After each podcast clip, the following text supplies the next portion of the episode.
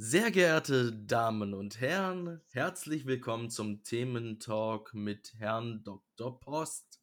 Mein Name ist Hakan Alpan und ich freue mich, meinen Gast heute begrüßen zu dürfen. Stellen Sie sich doch bitte kurz vor. Mein Name ist Felix Post, ich bin Chefarzt im Katholischen Klinikum, leite die Kardiologie, Innere Medizin und äh, Intensivmedizin, mache seit 30 Jahren Kardiologie, Intensivmedizin und bin hier seit sechs Jahren der Chef. Das freut mich, dass Sie sich jetzt so eingeleitet haben. Da haben unsere Zuhörer einen guten Eindruck von Ihnen bekommen. Dann kommen wir auch schon zur ersten Frage. Welche Rolle hat die intersektorale Kommunikation in den letzten Monaten unter Covid-19 gespielt? Ja, das Problem, dass wir die brauchen, das gibt es ja schon viel länger. Also Krankenhäuser brauchen dramatisch dringend intersektorale Kommunikation. Prinzipiell gibt es Möglichkeiten, die keiner hat aus Datenschutzgründen, aus finanziellen Gründen, aus Unfähigkeit, warum auch immer, einfach extrem erschwert. So jetzt während Covid war es noch mal wichtiger und plötzlich sind Dinge möglich, die vorher gar nicht möglich waren. Also, dass man irgendwie einen Zoom benutzt, ist, wenn nicht denkbar, aus Datenschutzgründen. Viele andere sind nicht denkbar gewesen und mal sehen, wie sich das jetzt in der Zukunft verhalten wird. Ähm, das wird einfach mehr werden, wichtiger werden. Der Bedarf war vorher schon da und Covid hat das nur unterstrichen. Da haben Sie eine sehr interessante Perspektive beleuchtet. Kommunikation ist natürlich sehr wichtig. Darum möchte ich noch einen Schritt weiter gehen und Ihnen die nächste Frage stellen. Wie kommunizieren Sie heute vornehmlich mit Patienten, niedergelassenen Ärzten und Partnern im Gesundheitswesen? Mit Patienten in der Regel face-to-face, sprechende Visite. Ab und zu mal über Telefon, bei Nachfragen, niemals über Videogeschichten, nicht über WhatsApp, über gar nichts ähm, gibt so ein paar Spezialpatienten, die haben so spezielle Gimmicks, wo sie mir ihr EKG per ähm, SMS schicken können, gibt es zugelassene Systeme. Das ist die einzige weitere Geschichte. Mit niedergelassenen Praxen in der Regel telefonisch oder face-to-face -face bei Veranstaltungen. Da werden mal Befunde dann gefaxt, selten mal als E-Mail geschickt, per WhatsApp in dem Bereich überhaupt nicht. Mit anderen Abteilungen telefonisch und da haben wir zum Teil bestehende Datenleitungen für große Bilddaten, also Herzkettenbefunde, Echobefunde, was auch immer. Videokonferenz ist die Ausnahme. Ich bin ja zufällig Mitglied in der Landesethikkommission Rheinland-Pfalz. Da sind mittlerweile alle Sitzungen. Wir hatten fast jede Woche Sitzung. Die sind jetzt alle per Videokonferenz. Sie haben jetzt ein paar Möglichkeiten genannt.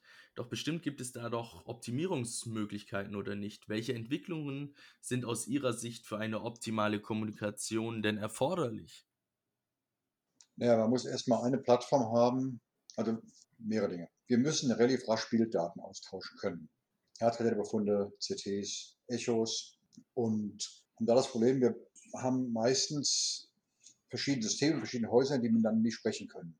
Da wäre es natürlich ideal, es gibt den einen Weg, wo ich große Datenmengen von A nach B verschicken kann, ohne proprietäre Schnittstellen. Wir können Schnittstellen erstellen zu verschiedenen Krankenhäusern, kostet in der Regel immer Geld. Manche haben spezielle telemedizinische Foren, wo man das einstellen kann, aber in der Regel das nicht und das ist nicht einheitlich. Das wäre toll, wenn es damit einheitliche Regelung gäbe. Erstens. Zweitens. Der Bedarf ist unglaublich groß von Patienten, von Kollegen, rasch Schriftbefunde zu übermitteln.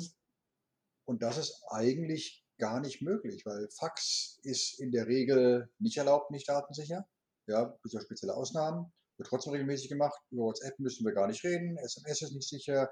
E-Mail ist eigentlich verboten. Also da wird Gesetz jeden Tag gebrochen, weil der dringende Bedarf ist, rasch Daten von A nach B zu schicken, für die es meines Wissens keine Lösung gibt, die allgemein akzeptiert und erlaubt ist. So, nächster Punkt ist Videokonferenz haben wir im Moment einen Boost an Systemen. Jeder hat ein anderes. Ich habe mit Ihnen auch ein Problem, weil ich plötzlich den Chrome-Browser brauche. Bei anderen geht der Safari-Browser wieder. Der eine macht es über Microsoft Teams, der nächste macht es über Zoom, der dritte macht es über sonst irgendwas. Was ist davon erlaubt? Was ist davon Datenschutz? Warnt vor Zoom? Dat Riesendrama. Toll wäre, es gibt eine einheitliche Videoplattform für den medizinischen Bereich, die auch akzeptiert ist.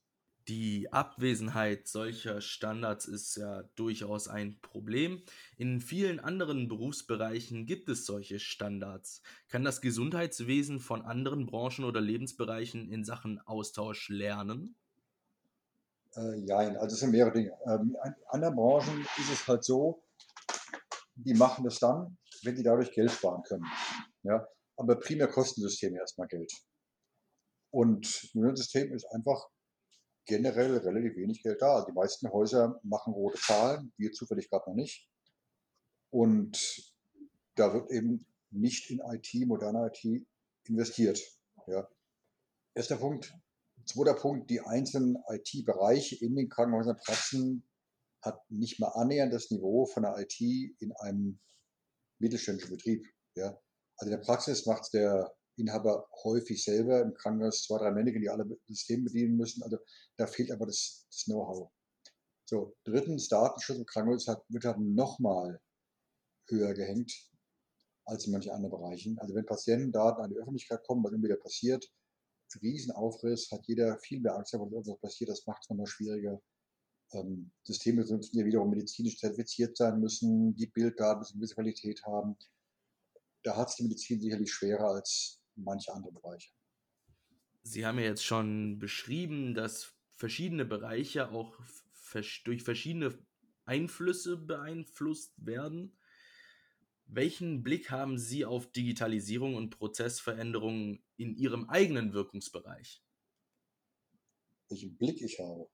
Also, ich kann sagen, es ist notwendig. Ich bin seit 30 Jahren im Job, das ist dramatisch fortgeschritten. Ich habe angefangen, Katheterfilme wurden als wirklich Filme gefilmt, entwickelt und geschnitten. Heute alles digital.